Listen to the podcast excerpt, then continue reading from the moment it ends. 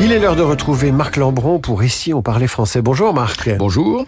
À quelques mois des Jeux Olympiques, vous nous expliquez qu'il ne faut pas confondre Jeux Olympiques et Olympiades. En effet, parce que le nom Olympiade désigne la durée de quatre ans qui, dans la Grèce antique, séparait la tenue des Jeux olympiques.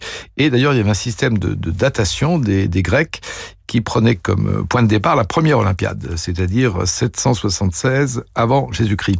Donc, ne pas confondre euh, le terme Olympiade avec les Jeux olympiques, euh, comme cela se fait euh, trop souvent. Donc, on dira cette année les Jeux olympiques de Paris et non pas l'Olympiade de Paris. On dira il a participé deux fois aux Jeux olympiques et pas il a participé à deux Olympiades. Marc Lambron, euh, Dire ou ne pas dire, c'est le titre de l'ouvrage dont vous tirez ces chroniques et c'est paru aux éditions Philippe Ray avec évidemment l'imprimature de l'Académie française.